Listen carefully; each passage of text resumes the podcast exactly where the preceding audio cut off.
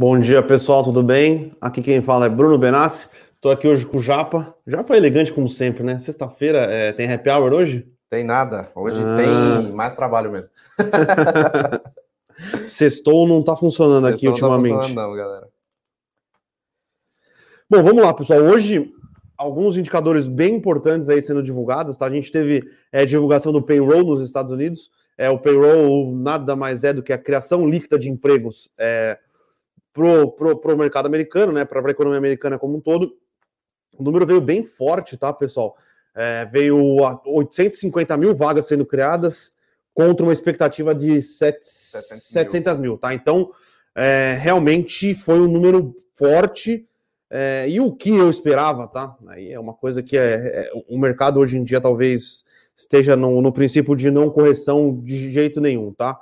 É, o payroll hoje, na verdade, a situação de, do mercado de trabalho nos Estados Unidos hoje é talvez o principal indicador para uma possível é, para um possível mudança no paradigma que está sendo tocada a política monetária nos Estados Unidos hoje, né? E sempre que o payroll vinha para baixo, os integrantes do Fed utilizavam é, essa retórica como porque eles não iriam aumentar os juros de maneira significativa, ou pelo menos aumentar os juros, eu acho que não, porque a economia americana é, tem um platô de juros hoje muito mais baixo que ela tinha no, no, no passado, porém, é, o porquê a economia americana, é, ou porquê o Banco Central americano não diminuiria a compra de, de ativos através do quantitative easing, né? E eles sempre defenderam isso, sempre defenderam, defenderam isso, e aí hoje veio com um payroll robusto, aí 850 mil vagas sendo criadas no, no mês, né?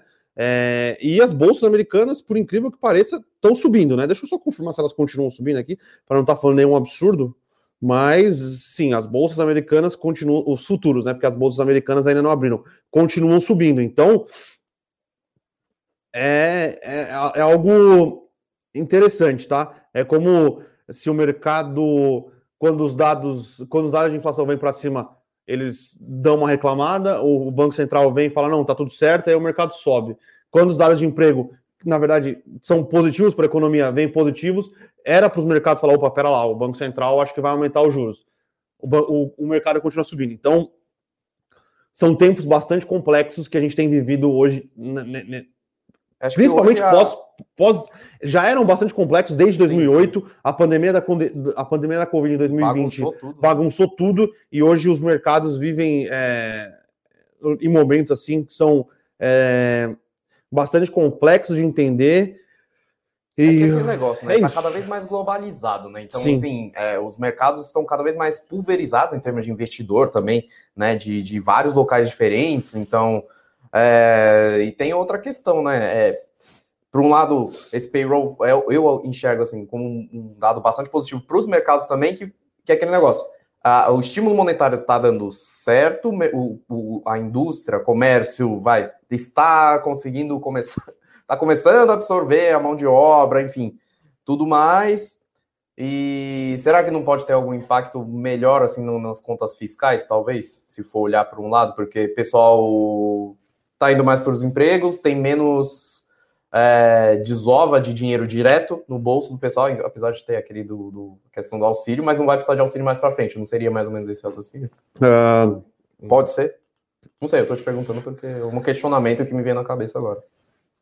Eu acho que tem, tem alguns pontos, tá? O que a gente tem que tentar entender é como a economia americana vai reagir quando 100% do, do, do, do dinheiro no bolso do cidadão for retirado. Existem muitas dúvidas sobre que, como isso vai funcionar. Uhum. Essa economia, lembrando, pessoal, 2000, quando a gente entrou em 2020, 2020 era um cenário de possível recessão na economia americana. Aí veio 2020, veio a pandemia do Covid, bolsa, é, emprego americano, é, PIB americano despencou, e aí com um gigantesco programa de auxílio fiscal e monetário, a economia americana caiu e esse ano deve crescer fortemente. Porém, a trajetória da economia americana era uma trajetória de, de possível recessão ou possível de estagnação.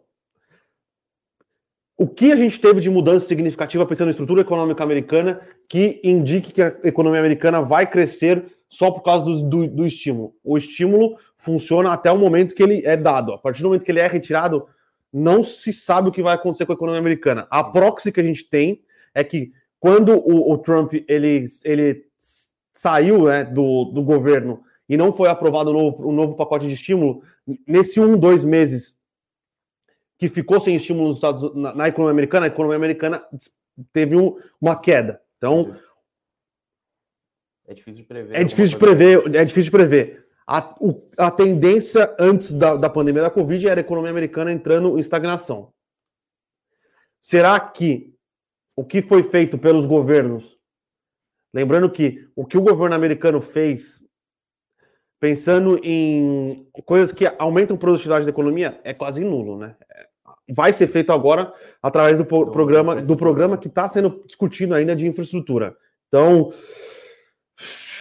é, eu ainda tenho, tenho e até esse é um dos motivos que eu acredito que a economia americana não deve ter uma inflação muito alta é, no futuro, porque eu acho que a economia americana ela vai entrar num, num processo de, de não de, de, recessão, talvez, mas num processo de estagnação, uhum. que isso muito provavelmente leve a uma inflação mais controlada, principalmente aí a partir do final do pagamento dos estímulos, que, se eu não me engano, Entendi. terminam em agosto ou em setembro, tá? Então, já que. Brasil já que é um... pensando, é, então. O Caged veio muito sim, sim. bom ontem, tá? Geração de empregos. É... A economia brasileira esse ano vai ter, parece que vai ter uma performance muito positiva, tá? Tem algumas coisas que me preocupam, principalmente aí que, relacionado à crise hídrica. Eu acho que está sendo muito, muito pouco colocado é, na, na, conta, tá? É, a gente começa a fazer contas aqui na Levante, é, tentando levar em consideração isso, e a gente não tem certeza do impacto.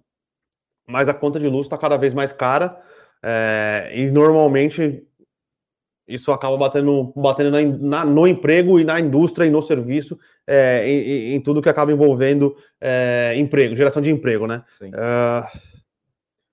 eu acho que a gente vai passar por momentos interessantes na alocação de recursos e na decisão de tomada de investimentos aí, é, principalmente aí a partir de agosto, setembro, é aquele negócio, né? Que agora a pressão inflacionária não vem mais do, do, do, externo, né? Das exportações, dos preços externos. Agora vem de um problema doméstico mesmo, né? Que aí gera um problema aí de crescimento real, né? Real no sentido de, de, né? de, de mais concreto aí no, no PIB, né? Nas atividades econômicas em geral.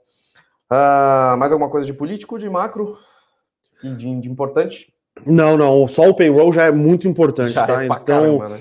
É, só, tem vamos... uma pergunta, só fazendo um gancho para a gente não perder aqui o fio da meada. O Rodrigo Lopes aqui faz uma pergunta interessante. Aí, com o aumento do payroll, será que resolve o problema da quebra da cadeia produtiva? Será que é isso que está sendo precificado? O que, que você acha? Rodrigo, é uma pergunta interessante, tá? É... Eu não sei se resolve o caso da cadeia produtiva. A gente tem que tentar entender como é que vai funcionar a, a economia globalizada mais para frente, né? A gente tem que lembrar que quando o Trump foi eleito, a eleição do Trump já, já teve um, um pequeno, pequeno barulho nas cadeias produtivas mundiais, né? Com a American, a, a American Come First, né? As, as, campanhas dele, ou Make America Great Again. Então, ele tinha a intenção de, de mudar um pouco da cadeia produtiva mundial para os Estados Unidos. É... tarifa de importação, e, fechando e, um pouco o mercado. E quando ele foi eleito com esse discurso, o mercado acreditou que ia ter um movimento inflacionário grande nos Estados Unidos, porque a, a, a mão de obra, é, as matérias-primas, tudo que envolve produção nos Estados Unidos é mais caro do que na Ásia, e é mais caro do que no Brasil, e é mais caro do que na África. Uhum. É, então, é, pensou que isso ia acontecer, até a gente teve um pico, pico na, na, questão de, de, de, de perspectivas de inflação futura, só que quando a gente viu a inflação realizada, não aconteceu nada. É, disse isso tudo para quê? O Trump tentou fazer uma campanha muito forte de tentar trazer empregos para a economia americana e não conseguiu. O, o, coronavírus ele pode ter acelerado um pouco isso, mas eu não sei se vai conseguir. É, eu não, é muito difícil tentar precificar e quantificar como vai ser esse shift nas cadeias globais, tá? Então, eu não acho é, que esse aumento de criação de vagas nos Estados Unidos resolva a questão das cadeias globais, até porque eu não consegui olhar é, a fundo os números, porque os números saíram às 9h30, mas a maior parte dos empregos foram no, no, no ADR, né, que é outra, é, é, outra outro número de empregos nos Estados Unidos, 70% da criação de empregos foi na, no setor de turismo. Turismo, lazer. Que é o que está voltando, que é o que tá, mesmo, tá voltando né? mais tá, forte, tá? Precisa de gente. Né? Então, né? isso, isso não ajudaria na, no caso de, de, de uma mudança, de mudança na cadeia produtiva, tá, Rodrigo? Eu é acho que a gente ainda vai continuar. É, exato. Eu acho que a gente continua com problemas na cadeia produtiva, tá? É, a gente tem alguns portos na China fecha, alguns clusters de, de, de Covid é, em, alguns, em alguns portos na, na, na, na Ásia continuam acontecendo por causa da, da, dessa nova variante Delta. Isso pode continuar pressionando as cadeias produtivas, tá? É, eu não acho que esse problema vai ser resolvido no curto prazo, tá? Não acho. E por aqui, já dando um, um, uma pontinha, várias, já a maioria da, da, da, bolsa já, já abriu e Bovespa subindo 0,7 aí, talvez refletindo aí o fluxo externo. É, a produção industrial brasileira foi boa, né? Foi boa. PMI, né? Sim, não, o PMI foi ontem, hoje não, foi, foi produção ontem. industrial realmente do, do IBGE. Boa. Veio forte, primeira alta, acho que se não me engano, nos últimos três meses. É, mostra que, que a, a, produção brasileira, a indústria brasileira, é, ela passou meio que incólume essa segunda fase da pandemia aí, né? Importação forte, exportação forte, então é, bons números aí da, da economia brasileira é, nesse, nesse começo do segundo, segundo trimestre, né? Maio? Abril, maio, junho. não, não, mas é que o número é de maio. O número é de maio. O número é de maio. Então, começo segundo trimestre. Começo do segundo trimestre. Então, é aquilo. Os números da economia brasileira para o ano de 2021 vão ser bastante positivos, tá? Pelo menos o primeiro trimestre foi uma surpresa. É, todo mundo esperava que por causa da, da segunda onda da, da, pandemia os números fossem, fossem vir ruins. Eles vieram bem positivos. Segundo trimestre, é, eles devem continuar positivos, tá? E aí, terceiro e quarto trimestre, terceiro trimestre acho que vai ser o, o, o auge aí do crescimento, com a vacinação, reabertura, é, o, setor de serviços voltando. Quarto trimestre, eu acho que já volta uma questão de inflação mais alta, principalmente por causa do custo de energia, e eu acho que já começa uma discussão ou outra envolvendo a, as fatídicas eleições de 2022, tá? Pois é. E é isso, então, de macro, bastante movimentado aí, com dados importantes. Vamos então para as notícias corporativas, né, pessoal? E antes de mais nada, como sempre, quem ainda não assina o nosso E Eu Com Isso, né, tem todos os textos lá, com mais detalhes que a gente faz todas as manhãs, gratuito lá no site. Eu vou pedir para a produção colocar o link aqui. Quem ainda não assinou, assina lá, vai receber no seu e-mail todos esses detalhes que a gente vem pincelando aqui no Morning Call sempre. Notícias macro, ah, político e análise de empresas. Tá? Só uma coisa importante, tá? Sobre o payroll dos Estados Unidos. O payroll dos Estados Unidos veio forte? Porém, a taxa de desemprego nos Estados Unidos aumentou. Isso nada mais, isso nada mais é do que uma ineficiência estatística, né? porque o, o, desemprego ele, ele, leva em consideração a população economicamente ativa, né? Então é quem está procurando emprego.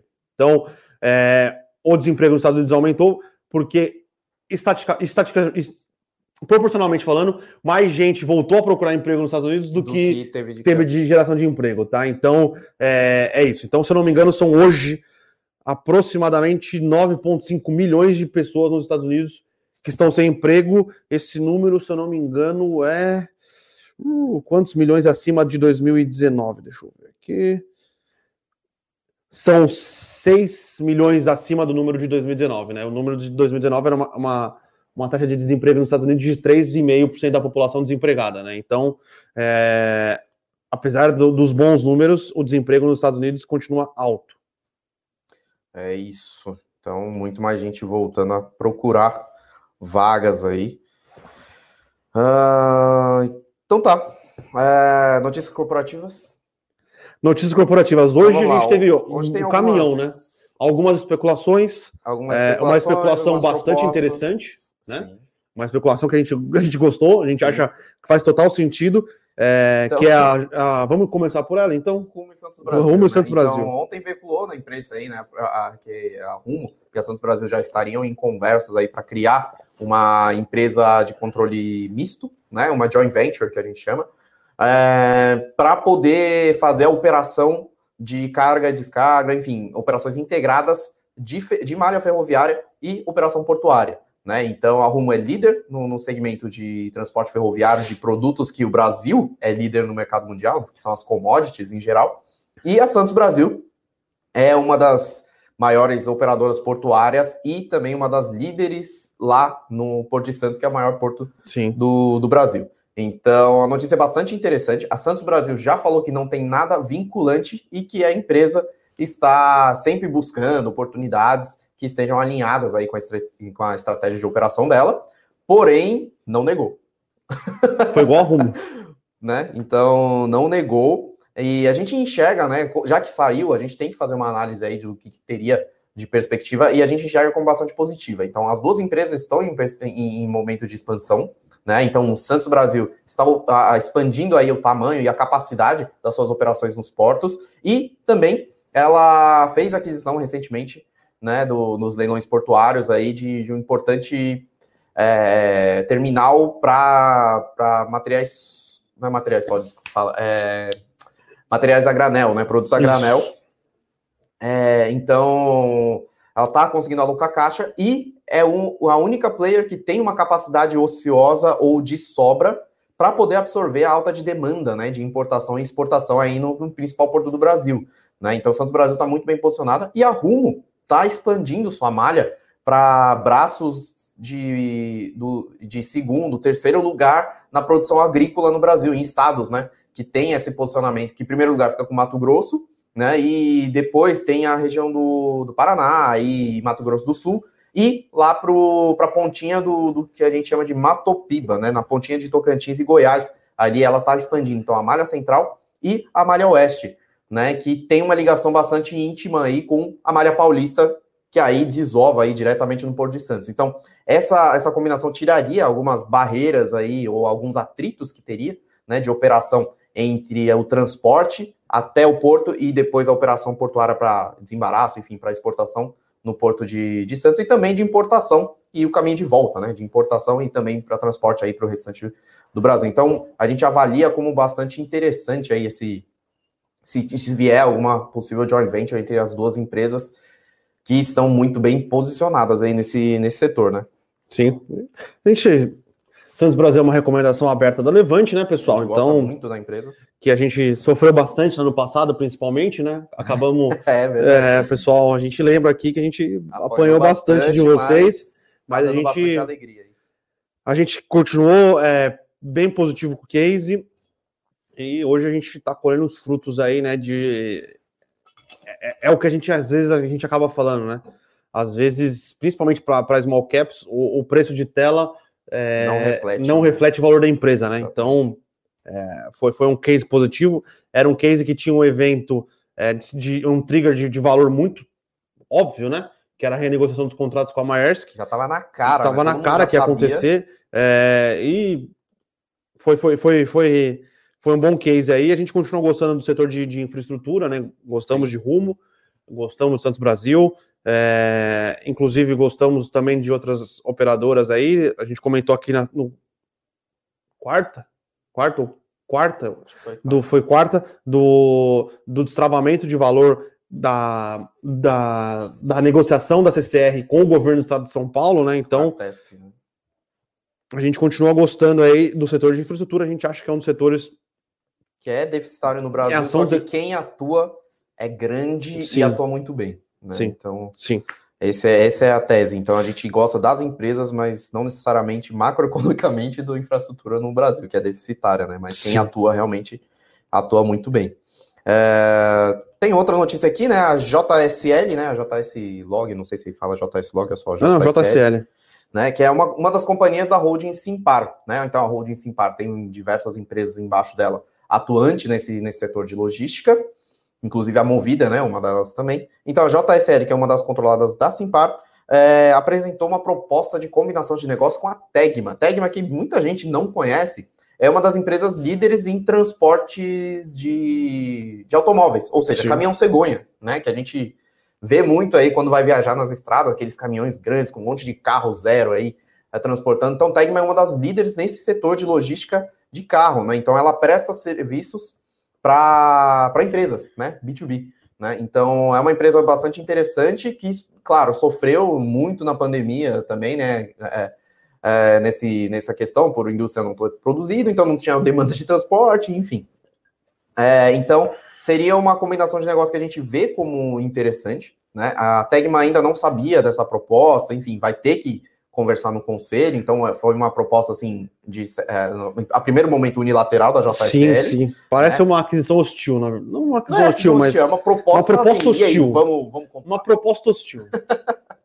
e aí, vamos combinar, né? Então a JSL seria para a JSL seria um, uma entrada em um segmento que está voltando a crescer, né? Tá tendo uma retomada interessante e seria um, uma teria uma complementaridade bastante importante com a, com a operação em geral de logística. Então, ela entraria num segmento novo, porém com, com, com sinergias interessantes aí em termos de logística rodoviária. Tegma nem abriu ainda, tá, tá em leilão. Tegma tá em leilão. A JSL tá subindo, a Simpar tá subindo. É... Sobre a Tegna, Tegna, Tegma subindo apenas 11%, 11% aqui. 11%, é. abriu aqui já. Então, abriu, acabou de abrir 11%, subindo então, 11%. Eu acho que o mercado é, gostou, né? O mercado parece ter gostado da, da estratégia. Sim. Uh, JSL subindo 6,5. JSL subindo 6,5, assim, par subindo, a Tegma subindo, então parece fazer sentido, né? Sim. É, JSL trabalha mais, tem mais a questão de, de cargas, né? Transporte de cargas, Tegma na, mais na questão de caminhões cegonhas, né? Os uhum. cegonheiros. Então, parece fazer sentido, parece ter sinergia, parece ser negócios complementares. É, o único ponto sobre o JSL é que a JSL ela fez muitas aquisições, ela já fez cinco aquisições no, desde o follow-on, se eu não me engano, que foi ano passado. Uhum. Então, mais um, se, se conseguir, mais esse seria o sexto. É muita coisa para você colocar para dentro de casa e conseguir gerar as eficiências que você estima, né? Então, é, então logística é, não é uma coisa. Eu acho é uma que coisa bastante complexa no Sim. Brasil. Só que por outro lado também as aquisições têm um lado de o ganho de escala é muito imediato se for pensar bem, porque é, tem as operações que já estão prontas e, na verdade, a estrutura de controle de operações que é muito mais complexo, né? Então, uh, se for olhar nesse sentido, a escala, né, e, e, e, a escala de operação em operação logística aqui no Brasil faz bastante sentido, porque o, o transporte rodoviário domina, né? Então é diferente dos Estados Unidos, por exemplo, que transporte ferroviário é o, é o dominante. Né? Então, aqui, muitas rodovias em, e muitos custos né, em termos de transporte rodoviário, então a escala faz muita diferença em termos de eficiência. Então, talvez pode ser que o mercado também tenha mirado isso e, e acredite na capacidade da gestão da JSL é, ou até mesmo da holding Simpar. Obviamente tem que ser aprovado pela, pelo Conselho da Tegma. É, nada, nada muito definido, tá, pessoal? Tá, tem que ser Tegma, 15 dias e tem que, tem ser, que ser aprovado pelo CAD. pelo CAD. Porém, a gente acha que o CAD não deve ser é, deve ser impeditivo porque o mercado é, ele é pulverizadíssimo. Uhum. Se eu não me engano, a companhia, é, a, a, a, companhia, a fusão das duas companhias teria uma concentração de mercado de 2%, ou algo nesse sentido, é tá? Porém, pode ser que o, o CAD enxergue essa, essa fusão é, como algo que vá possibilitar maior, maior, concentração no futuro, tá? Mas a gente, a gente acredita que não deve ter grandes problemas aí é, para aprovação do negócio no CAD, tá? É isso.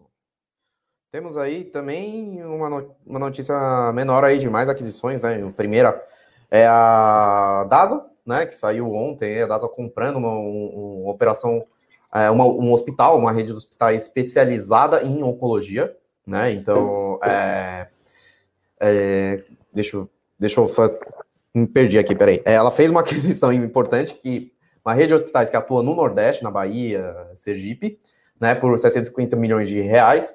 É uma aquisição interessante do ponto de vista de complementaridade com a operação, né? Então, e também está adquirindo um hospital especializado que possui margens maiores, né? E também tem custo, tem, tem uma sinergia de custos entre as redes maior, porque ela se especializa em um tipo de, de patologia, e tudo mais. Então, a, a padronização é maior do que um hospital que tem a mais complexo, aí, que tem procedimentos mais, mais gerais. Né? Então, a gente vê a aquisição como positiva, só que tem uma ressalva aí que a DASA ela é especializa, especializada em medicina diagnóstica Sim. e ela está começando a entrar nesse mercado mais forte de gestão de hospitais. Foi a Lefort? A, a Lefort, que teve aqui em São Paulo, né, que é, é, é grande. Teve também, acho que Maranhão, ela fez alguma aquisição, se não me engano, lá? Ou eu estou viajando? Não, é isso mesmo. Ela adquiriu o Hospital São Domingos em Maranhão, que também é um hospital grande por lá.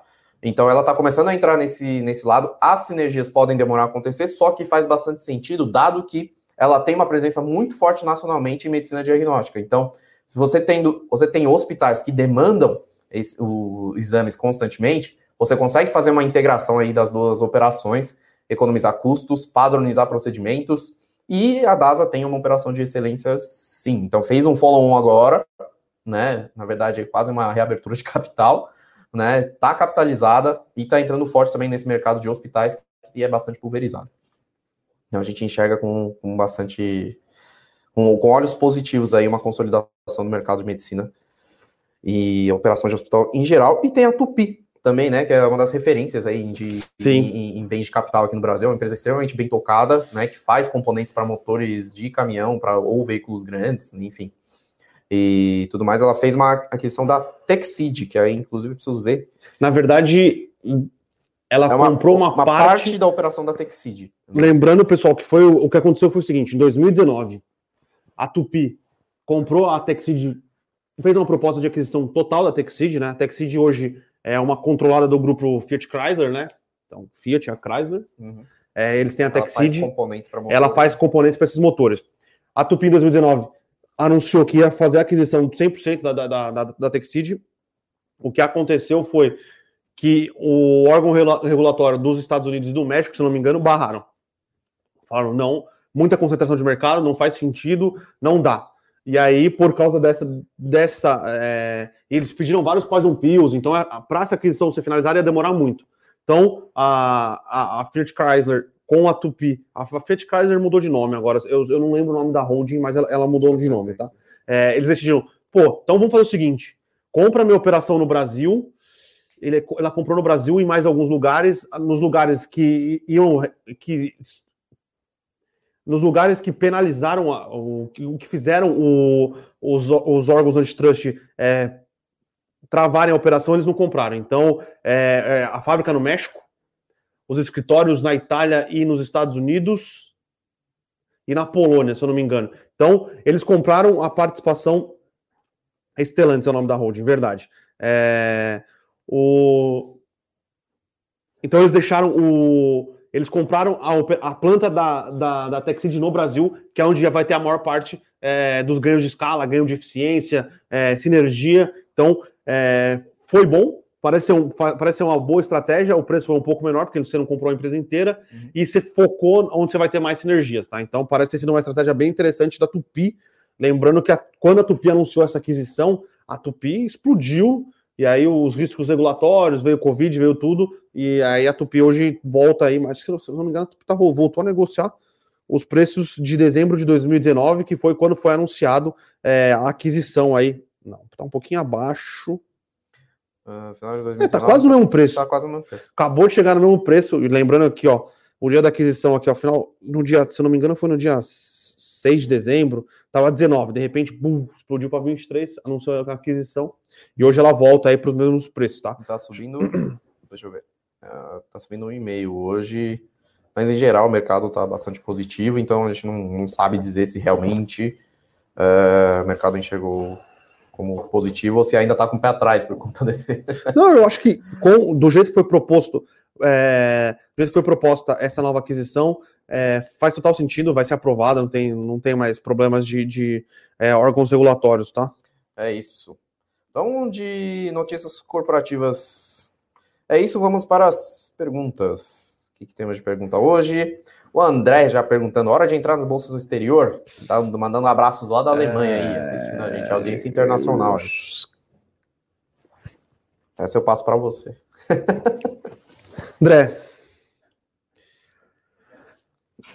É uma boa pergunta, tá? As bolsas americanas nesse ano já deram 15% de, de, de retorno, normalmente já, já é acima aí do padrão histórico. Pode andar alguma coisa? Acho que sim. Hoje eu acho que é melhor você ter um stock picking do que você comprar índice, principalmente nos Estados Unidos, mas a gente enxerga alguma melhor possibilidade de ganhos pensando em bolsas da Europa e da Ásia, tá? Pensando em comprar índices, tá? Do que stock picking propriamente dito. É, o que eu acho que no momento é interessante, com o dólar a 5 reais, você, você dá uma dolarizada no seu patrimônio. E aí, com essa dolarizada no seu patrimônio, É, aí, você, aí, pensando no longo prazo, aí sim você pode comprar um pouco de índice nos Estados Unidos, compra um pouco de índice na Europa, compra um pouco de índice na Ásia, é, mas pensando como alocação estratégica ou tática, é, de curto prazo, talvez os índices nos Estados Unidos estejam bastante esticados, tá? Beleza. Luiz Carlos perguntando: pode comentar sobre BR Foods, BRF, né? Parece a melhor empresa com diversificação e marcas para crescer com o mercado interno recuperando. Então, a gente tem algumas ressalvas em relação à BR Foods. Né? Primeiro, ela, ela anunciou um plano bastante agressivo de expansão com capex de 55 bilhões em 10 anos. É um montante muito relevante, mesmo ela sendo uma gigante aí do setor. Então, em geral, o plano parece ser muito bem estruturado, né? Então, eu dei uma olhada lá no plano 2030 deles lá. É muito interessante as avenidas de crescimento que eles estão mirando. Porém, ainda tem que esperar um pouco para ver, né? Realmente como é que vai ser é, é, essa execução, porque a BRF tem históricos de se afogar em alavancagem, né? Em problemas de endividamento e também de estar alavancada em momentos de ciclos desfavoráveis, como o que está acontecendo agora, né? Então, ciclos desfavoráveis no sentido de os grãos, né, os, as matérias-primas que eles usam para produção estão muito altos e o repasse de preço não acompanha. Né? Então, as margens dão uma pressionada. Então, a BRF é muito mais sensível nesse sentido do que as outras players é, como de, de carne bovina, por exemplo, a JBS e a Marfrig, por exemplo.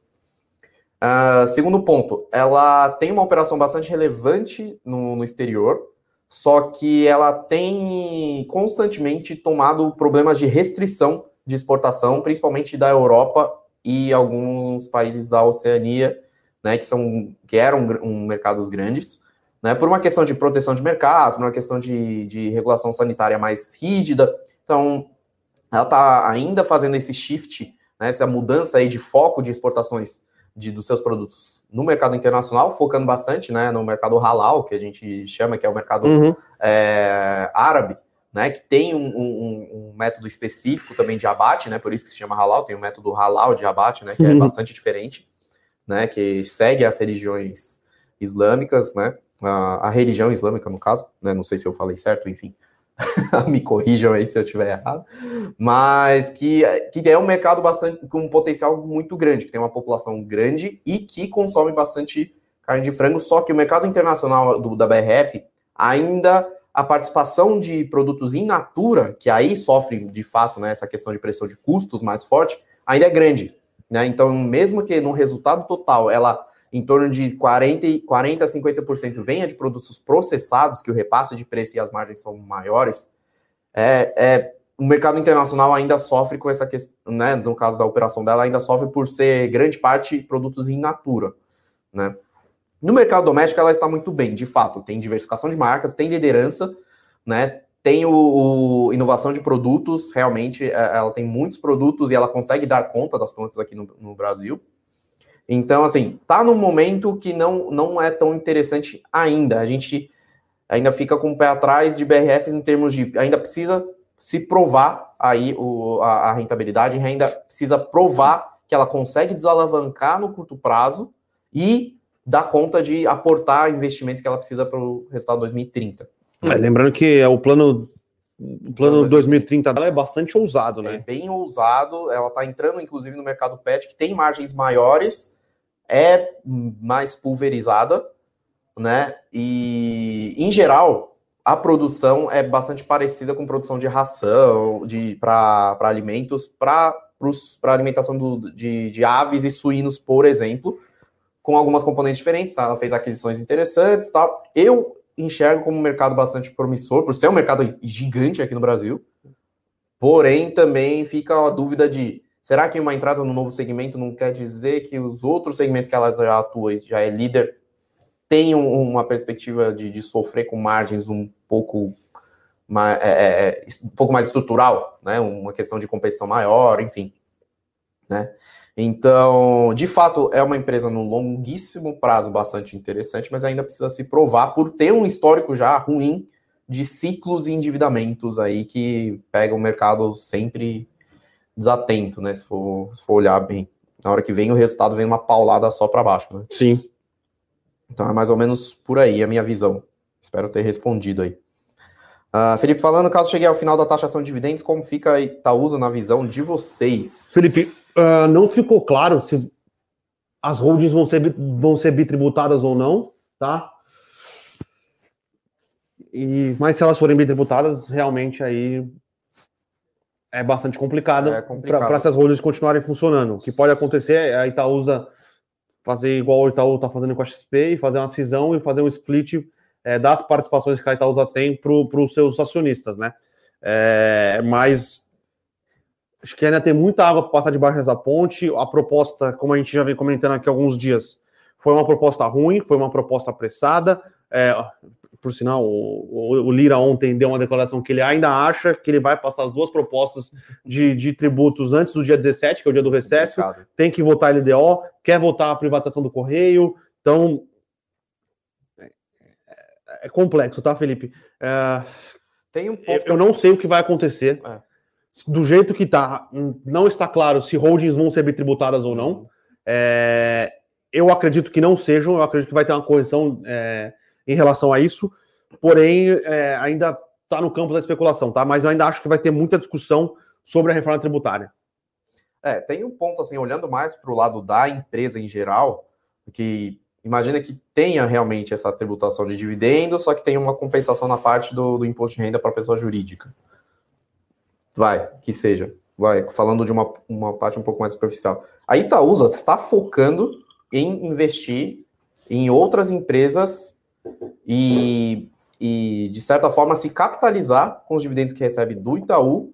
Se for olhar né, de uma forma simplista, é se capitaliza com os dividendos que recebe do Itaú e investe, investe em empresas. em empresas que têm perspectiva de crescimento grande. Então, ela está se posicionando cada vez mais para ser uma holding mais estruturada, com cara realmente de veículo de investimento, em empresas, em diversas empresas do setor de energia e infraestrutura que é deficitária no Brasil e demanda investimento com retorno, com taxa de retorno interessante. Ela, inclusive, soltou um fato relevante que é, é, concluiu né, o investimento na AEGIA, que é uma das principais players aí de saneamento privados aqui no Brasil. Então, pode ser que futuramente ela já a Itaúsa já começa a ser menos player de dividendo e sim mais player de ganho de capital, um veículo de investimento de ah, fato. No médio prazo seria isso, no longo prazo ela voltaria a ser um player de dividendos. Lá, sim, claro, né? Com os investimentos dando retorno, claro. Né, então, é mais é, assim, em termos de, de, operação, em termos de gestão, em termos de estrutura de, de companhia, ainda continua sendo uma empresa muito boa.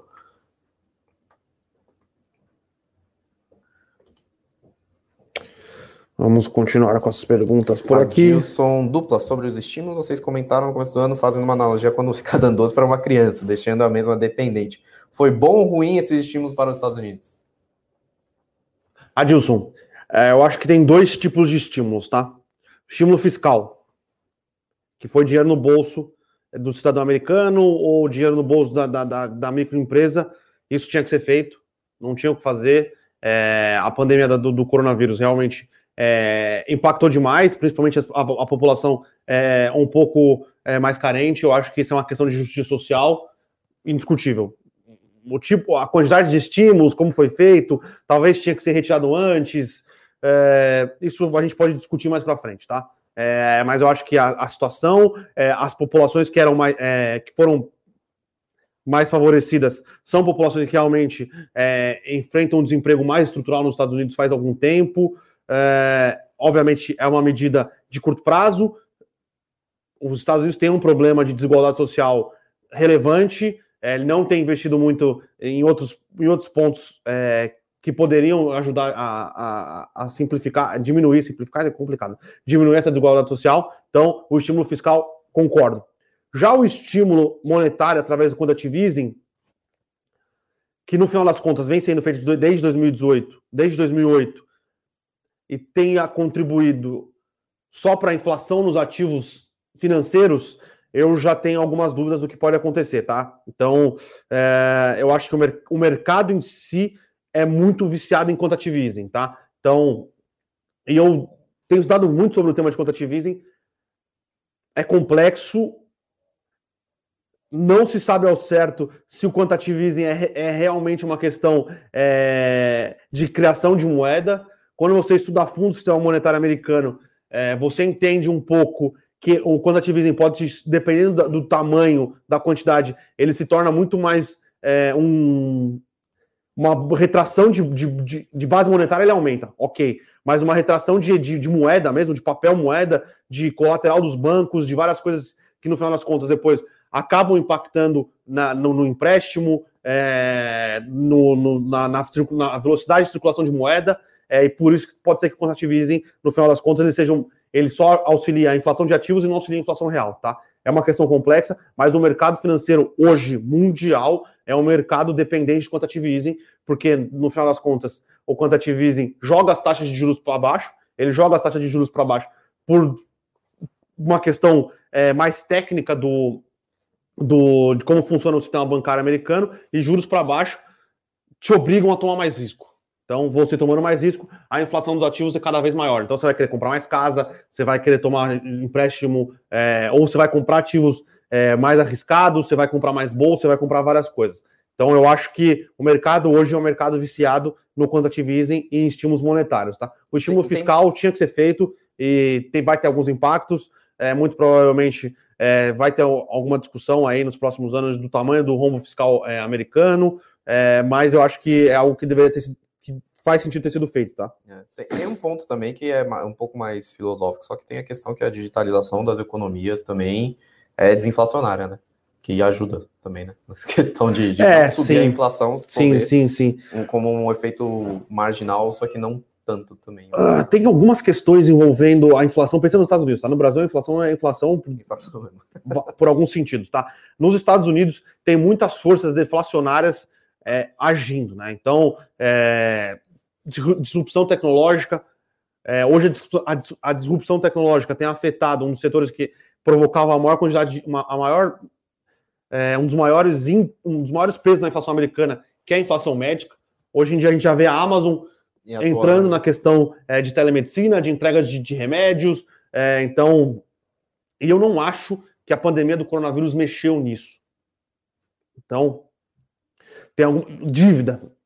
A sociedade americana continua muito endividada. Dívida normalmente tem uma pressão deflacionária sobre a economia pela questão de você não poder aumentar impostos, porque se você aumentar impostos, a economia entra mais numa, numa espiral negativa e vai tudo para baixo. Então, eu não acho que a, pan a pandemia do coronavírus ela quebrou o que vinha antes, entendeu? Então, é, é complexo, tá? Muita gente aí vai. É que, hoje em dia, eu acho que é, a inflação vai explodir, tudo isso, pensando em economia americana ou em ativos americanos, é clickbait, tá? Então, é, ninguém sabe ao certo o que vai acontecer. Então, é, a gente tem que ter muito cuidado no, no tipo de análise que a gente está fazendo.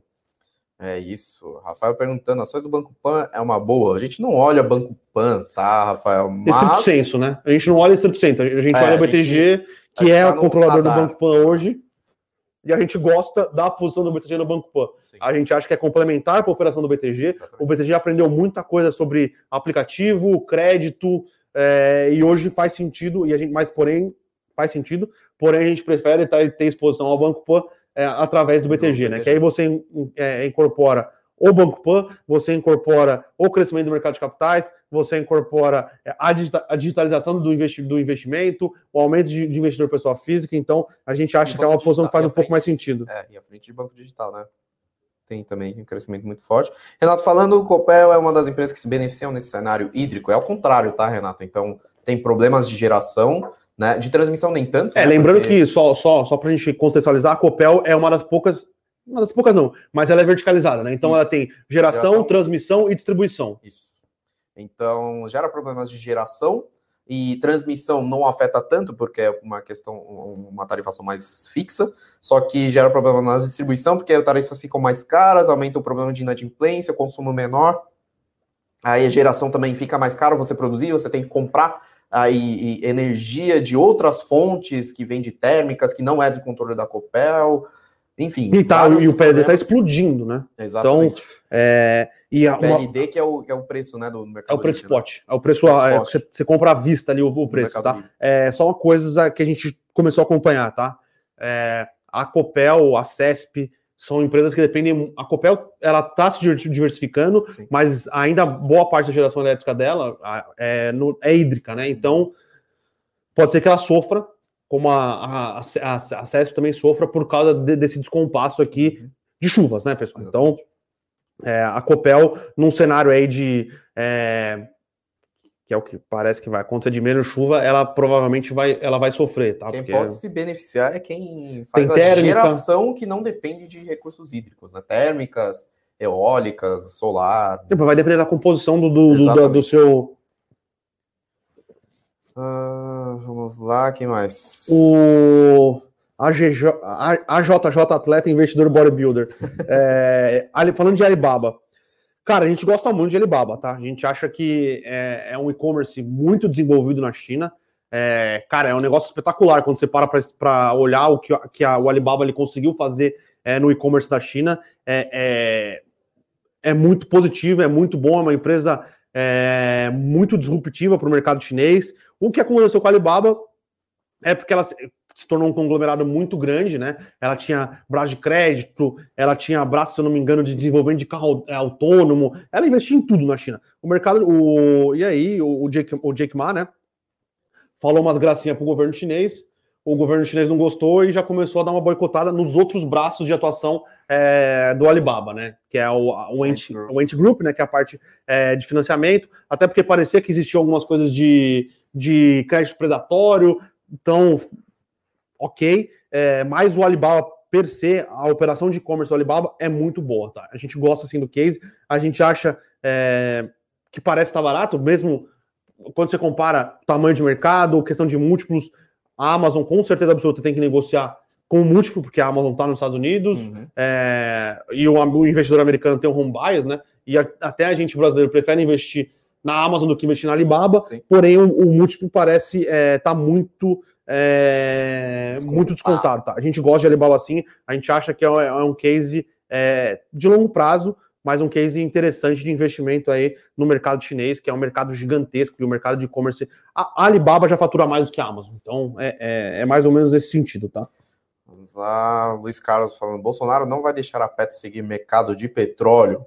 Então, a gente não sabe o que vai acontecer, só que é um dos principais riscos aí para a Petrobras e que se vier alguma, alguma coisa nesse sentido de Petrobras não acompanhar e esse, o, a, a, o efeito disso cair no balanço do, da Petrobras é um risco gigante. A gente já viu como foi 2015, 2014, que a Petrobras deu prejuízo, prejuízos consecutivos, né? E Queimou um, caixa é, e foi por causa disso. E foi um cenário de tentar contro controlar controle a inflação. De controle, controle de preço. preço. É, exato. E que teve efeito contrário e que está vindo agora de novo esse cenário aí na, na eh, né, no, no, cenário doméstico, com energia, enfim, preço de combustível, câmbio e tudo é, mais. É o, que, é o que a gente tem falado aqui desde que a gente tomou a decisão de sair de Petrobras e sair, sair das outras estatais. Operacionalmente falando, a gente gosta muito do caso de Petrobras, tá? É um case muito redondo, é, principalmente na questão de, de, exploração de petróleo, né? Muito bom, muito positivo, gostamos bastante, empresa muito eficiente. Porém, esse risco de, é, de intervenção no preço do combustível é, complica muito para a gente tomar, tomar esse risco. Tá? Obviamente, se a Petrobras voltar para 12 reais, é um risco tolerável. Tá? É, a 12 reais da Petrobras, é, no, operacionalmente falando como ela está hoje, uhum. parece não fazer sentido. Sim. Mas 23, 24, 25, 30, 29 já ah, parece. 28, é, então, já parece que está no preço, né? É, então, está no preço devido a esse, esse risco. Uh, que mais? que mais?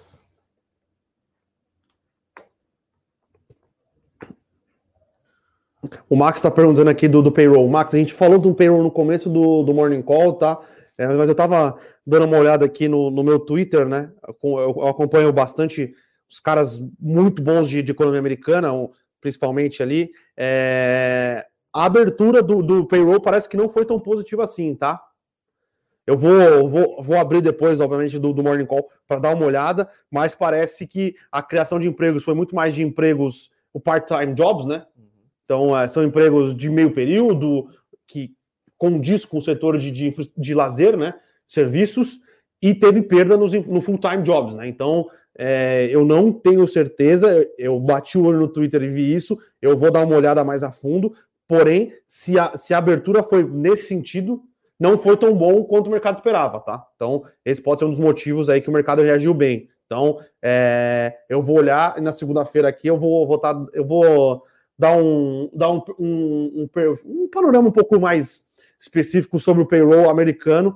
É, eu tenho estudado muito economia americana, tá? Muito mesmo. É, hoje em dia eu acho que eu passo mais tempo estudando. É, eu tenho os analistas aqui, o Japa, a Nelly, o Carneiro, o Fernandão, o Vitor, que é o nosso novo analista, a Carol, olhando um pouco mais a economia, as empresas brasileiras no micro, e eu tenho perdido muito mais meu tempo é, olhando mais o macro global, tá? Que eu acho que é algo que hoje impacta muito a decisão de investimentos, e por isso eu tenho perdido muito tempo mesmo é, com esse tipo de, de, de, de, assunto, tá? Inclusive. Não, investindo tempo. É, investindo tempo, né? Inclusive, pessoal, é, hoje o YouTube é, ele tem é, diversos. No Brasil tem diversos conteúdos, mas para entender a economia americana, é, entrevistas, cara, tem verdadeiras palestras na, na, na, na internet para você entender é, um pouco mais como funciona a, a, economia americana, o que é o quantitative easing, porque tem algumas pessoas que acham que o quantitative easing ele, é, ele mais aperta a, a, a, oferta de moeda e a base monetária, é, a base monetária não, tá? O M2 aumenta, mas ele, ele diminui sobremaneira a velocidade de circulação da moeda nos Estados Unidos. Então, tem muita coisa aí que você consegue aprender, tá, pessoal? E hoje em dia eu tenho investido a maior parte do meu tempo tentando entender é, o funcionamento da economia americana e como esses desdobramentos aí, esse o famoso spillover, vai, vai para o resto da economia mundial, tá? O Pedro está perguntando aqui sobre ter muita exposição em fundos de recebíveis, eu imagino, né, Pedro? Cara, depende de qual fundo de recebíveis você tem. Se a maior parte da sua exposição for em fundos de recebíveis de muito pulverizados, que você vai estar é, aí muito é, exposto a loteamentos não performados, multipropriedades não performadas. É, eu acho que hoje são os dois maiores é, maiores nichos de atuação aí, principalmente dos fundos dos mais queridinhos aí, que são os que pagam o maior é, dividendo, né? Eu diminuiria bem essa exposição, tá? Mesmo antes de qualquer problema, eu acho que é um setor que tem um risco grande, tá? É um setor que tem um risco elevado de crédito, é, ainda mais o que não é não performado, né? Não performado é quando você está comprando recebíveis é, de obras que não estão finalizadas, né? Então o produto não está finalizado. Então, uhum. aí, além do risco de crédito, você tem um risco de performance da obra. Então, é, são operações que têm um risco bastante elevado, tá? Então, eu já achava que antes não fazia sentido ter uma exposição muito grande. Obviamente, do seu, do seu patrimônio é, de fundos imobiliários, você quer ter 10, 5% nessa classe, eu acho que não tem problema, tá? O problema é quando você tem 50, 60, 70, porque você está vendo só o dividendo, você não está levando em consideração o risco de estar tá exposto a esse tipo de ativo. Exatamente. Agora, tem alguma parte aí de, de fundos de recebíveis é, é, que tem uma qualidade de crédito um pouco maior, então são contratos de. É, são é, é operações recebíveis que tem como lastro contratos recebíveis com pão de açúcar, com é, empresas AAA, esse tipo de coisa, eu acho que tem alguma coisa interessante e tem coisas interessantes aí baratas, tá? No, no, é, no mercado. Então, eu acho que esse tipo de, de, de ativo é, são ativos um pouco mais é, mas você pode ter uma exposição maior do seu patrimônio, tá? Mas eu ainda acho muito interessante ter exposição à logística, que eu tenho falado aqui faz algum tempo. O, a oferta de galpão logístico tende a cair se os, se os aluguéis não aumentarem. Então, é, e lajes corporativas, como a gente vem falando, é, as lajes corporativas realmente é, parecem ter bastante coisa atrativa, tá? Beleza. Vamos para mais algumas perguntas aqui. O bate-bola é jogo rápido, hein? Vamos lá. Novo acordo de B3 com SL Tools. Você chegou a olhar isso? Eu vi que saiu, eu bati o olho muito por cima. Eu, eu... eu também, é quem manja disso é o nosso amigo Carneiro, Carneiro meu xará. Eu Mas já que, já que você não estava preparado para essa, então vamos aqui que eu sei que você está. Podem comentar sobre BR Distribuidora e Ultra. Parece que Ultra está interessante. Uh, então, Luiz, o Ultra parece estar interessante na sua visão porque caiu muito. Uh, então, uh, são duas operações diferentes e com características diferentes. Falando de forma rápida, BR Distribuidora, alavancagem baixa, margens nas alturas e com projetos já é, à vista, né, de, sendo executados, implantadas, que vai economizar ainda mais aí a sua eficiência de operação, né? Então, BR Distribuidora atua exclusivamente no setor de distribuição de combustíveis, então ela atua na distribuição para varejo, que é a rede de postos, distribuição para grandes consumidores, né, que é o B2B, né, business to business, e para grandes consumidores, no caso, sei lá, é, é uma concessionária de ônibus, por exemplo, né, eles têm os postos específicos aí, né, para abastecimento, é, e para aviação, né? Então, ela está com uma estratégia comercial muito forte, né? Então, está conseguindo transformar as ineficiências que ela tinha na época que era controlada pela Petrobras, por questão de, sei lá, muitas, muitas coisas em termos de, de contratos errados, precificação muito analógica. Aí, então, ela está automatizando muita coisa, melhorando a estratégia comercial. Então, ela está conseguindo repassar preço né, comprando aí combustíveis a preços mais baratos e inclusive reduziu a parcela de importação dentro do, do, do da parcela de, de, distribuição dela. E o mercado de aviação está voltando e grandes consumidores também está voltando muito forte em termos de demanda. Então ela está muito bem posicionada, baixa alavancagem, paga dividendo é, é, é robusto e está vindo com o CEO, que é o Wilson Ferreira Júnior aí, que era da Eletrobras, fez uma transformação na Eletrobras, então a gente enxerga com muito bons olhos. Um puta CEO um baita no CEO, e agora saiu o overhang de Petrobras. Então, o que é o overhang? Petrobras já queria vender aí os quase 40%, conseguiu desovar no mercado e agora destrava valor para a BR Distribuidora. Enfim, tá um alinhamento de estrelas muito forte aí para a BR Distribuidora, né? E agora ela parece que alcançou margens realmente muito competitivas.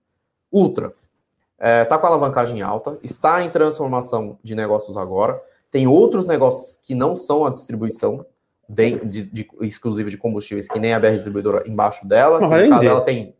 É assim, é uma cadeia integrada de, de setor de distribuição de combustíveis. Só que tem gás natural, né? Que cresce pouco. Gás natural não, né? Gás líquido de petróleo, né? Que é são os botijões, que cresce pouco, né? Tem uma margem boa, mas cresce pouco. Tem a questão de logística portuária, de termos de terminais de combustíveis, granéis, que é ultracargo. Tá para comprar refinaria agora. E aí faz sentido que aí faz bastante sentido. Então, assim, só que está com uma alavancagem alta e rentabilidade muito baixa ainda na rede de combustíveis, no Ipiranga, que ela vem sofrendo já há alguns anos e não conseguiu ainda fazer uma transformação interessante depois que mudou a política de preço da Petrobras. Então, com a refinaria para dentro, se realmente confirmada, ela vai conseguir ter um, uma estratégia de preços mais bacana e talvez recupere aí mais forte a rentabilidade. Só que é aquele case que ainda tem que se provar, tá mudando a gestão, né? O Pátria entrou aí com força para investir, então é um, um, é um, um, case de longuíssimo prazo que a gente ainda não enxerga com tão bons olhos assim, mas é uma baita empresa, né? Então, em termos de estrutura, enfim. É que a propaganda. Líderes, só que. A propaganda que... do Poço Ipiranga dá uma cansada, eu acho, né? Nossa, não aguento mais. Você tá vendo, você tá vendo o ESPN lá, ou futebol americano, qualquer coisa tem bastante intervalo, uhum. tem cashback nos chicletes, não dá mais para escutar, não, cara. Nossa. Enfim, então, assim, em termos de, de curto, no, no, no, curto, médio prazo, BR Distribuidora está muito bem, muito melhor posicionado. A Ultra é aquele case de longo prazo que você vai sentar e vai esperar. E uma, uma aqui, ó, o Wagner, onde, onde consigo ter acesso ao relatório de empresas de BDR? Wagner, é, pedir para o pessoal da produção aí colocar o telefone do comercial. A gente tem um produto é, específico aqui de investidor, é, de investimento é, global. global, né? Então, Lá vai ter a possibilidade de você investir através de uma corretora nos Estados Unidos. Você vai comprar os ativos direto lá nos Estados Unidos. Inclusive, essa, estratégia, a gente tem uma estratégia de longo prazo focada em ações e a gente tem uma estratégia focada no que a gente chama de global trends, né? Que são tendências globais, é, que a gente tenta operar alguma coisinha um pouquinho mais é, um pouquinho mais de macro internacional que eu, tenho, que eu comentei aqui, tá? Então, é, tem essa possibilidade, ou tem uma carteira só de BDRs. Então, fala lá com o Brunão, é, que é o nosso, nosso diretor comercial aqui, que aí ele consegue te, te, passar direitinho como é que funciona, tá? É, e a última pergunta aqui, que já está dando uma hora aqui de tempo regulamentar, e Fix voltou a subir nos últimos três pregões. É sinal que o pior já passou? Rafael, cara, é o seguinte, não. Se a proposta de tributação de dividendos voltar com voltar, que a gente acredita que não faz sentido, e o que a gente acredita que existe um lobby pesado para não voltar, tá? É, o, o mercado de fundos imobiliários pode voltar a sofrer, tá? Então é isso. Tudo no momento agora Tudo no é um momento movimento especulativo. Exato. Exatamente isso. Tudo é um movimento especulativo. É... E vamos lá, eu sei que tem um lobby da cadeia de fundos imobiliários falando que não faz sentido tributar fundos imobiliários. Do jeito que está na proposta, não faz sentido nenhum. Seis meses para frente, você tributa 15% do, do, do, do, do retorno dentro da sua carteira, não faz sentido. Porém, uma proposta, como eu venho falando aqui, já defendendo faz algum tempo, uma proposta de reforma tributária, essa proposta diminuindo a tributação das empresas, é, simplificando o pagamento de imposto, gerando efeitos, externalidades positivas para o crescimento econômico brasileiro, com um tempo de implementação da proposta na tributação de dividendos ou dos, dos dividendos, sejam das empresas ou dos dividendos dos fundos imobiliários, num, num longo prazo, faz sentido sim, tá? Então, é, acho que a gente tem que conseguir separar as coisas, né? Então, é, o Brasil é um país muito desigual, e se essa proposta ainda de, de reforma tributária vir como uma, uma, proposta administrativa que faz sentido, faz mais sentido ainda, tá? Então, eu acho que é, coisas bem feitas, bem pensadas, que envolvam uma boa reforma tributária e uma boa reforma é, administrativa, fazem sentido para o crescimento do Brasil no longo prazo, tá? E lembrando sempre, pessoal, que hoje o Brasil é um país que tributa muito pouco a renda, tributa muito pouco a produção e o consumo. E a gente sabe que não faz sentido do jeito que está. A proposta tributária não ataca isso, né? Ela aumenta mais a tributação produtiva, penaliza um pouco a tributação de renda, concordo. É... Mas uma coisa bem feita, por exemplo, vamos tributar, queremos chegar no 15% nos fundos imobiliários. A gente começa daqui um ano e meio, ou um ano, um ano e meio, né? 2023, talvez, cinco. Mais um ano, 10, mais um ano, 15. E aí eu acho que dá para fazer um negócio um pouco mais, mais, mais pensado. Até para o mercado e para as estruturas dos fundos imobiliários exato, né? Exato, exato, é isso, exatamente. um choque aí de, de, de, de problema de, de, Seis meses para frente é muito, é um prazo muito pequeno para você ajustar a indústria e para você querer fazer uma transformação tão grande, tá? Então, é, é isso, é prazo, é uma reforma tributária realmente feita, não essa, essa coisa fatiada que a gente está tentando passar, que possibilite um crescimento, um uma diminuição da complexidade tributária, uma diminuição das horas gastas para se pagar tributo no Brasil e possibilite um aumento do crescimento de longo prazo. Aí eu estou bem tranquilo, eu acho que tem que se fazer é, uma, uma, uma, reforma tributária. Só falar que não quer que tribute o, o, o fundo de o, os dividendos ou os dividendos pagos é, por fundos imobiliários, não é sem é mostrar que pode ser feito se for bem feito, eu acho que é muito mais uma questão de, de choro e de lobby de indústria, tá? E por mais que eu assine a série de fundos imobiliários, eu estou pensando muito mais é, economicamente e na estratégia, talvez, de ter um crescimento de longo prazo maior para o Brasil do que é, defender o meu quinhão. Então, lógico, somos aqui é analistas é... e não torcedores. Né? Exatamente. Né? Então, aqui é transparência e verdades duras de engolir. Então, pessoal, com isso, encerramos, encerramos aqui, né? Então, só dando um toque aqui, Baltazar falou de Santos Brasil Rumo, a gente falou ah, aí verdade. aí da quando a gente começou a falar do, das notícias corporativas, tá aqui no vídeo, tá? Se você voltar um pouquinho, vai ficar gravado. Pessoal, não vai dar para responder todas as perguntas. Muito obrigado pela participação. Ótima sexta-feira, ótimo fim de semana e até a próxima. Valeu, pessoal. Obrigado, hein? Para saber mais sobre a Levante, siga o nosso perfil no Instagram levante.investimentos. Se inscreva no nosso canal do YouTube Levante Investimentos. E para acompanhar as notícias do dia a dia e mais sobre a Levante, acesse nosso site levante.com.br.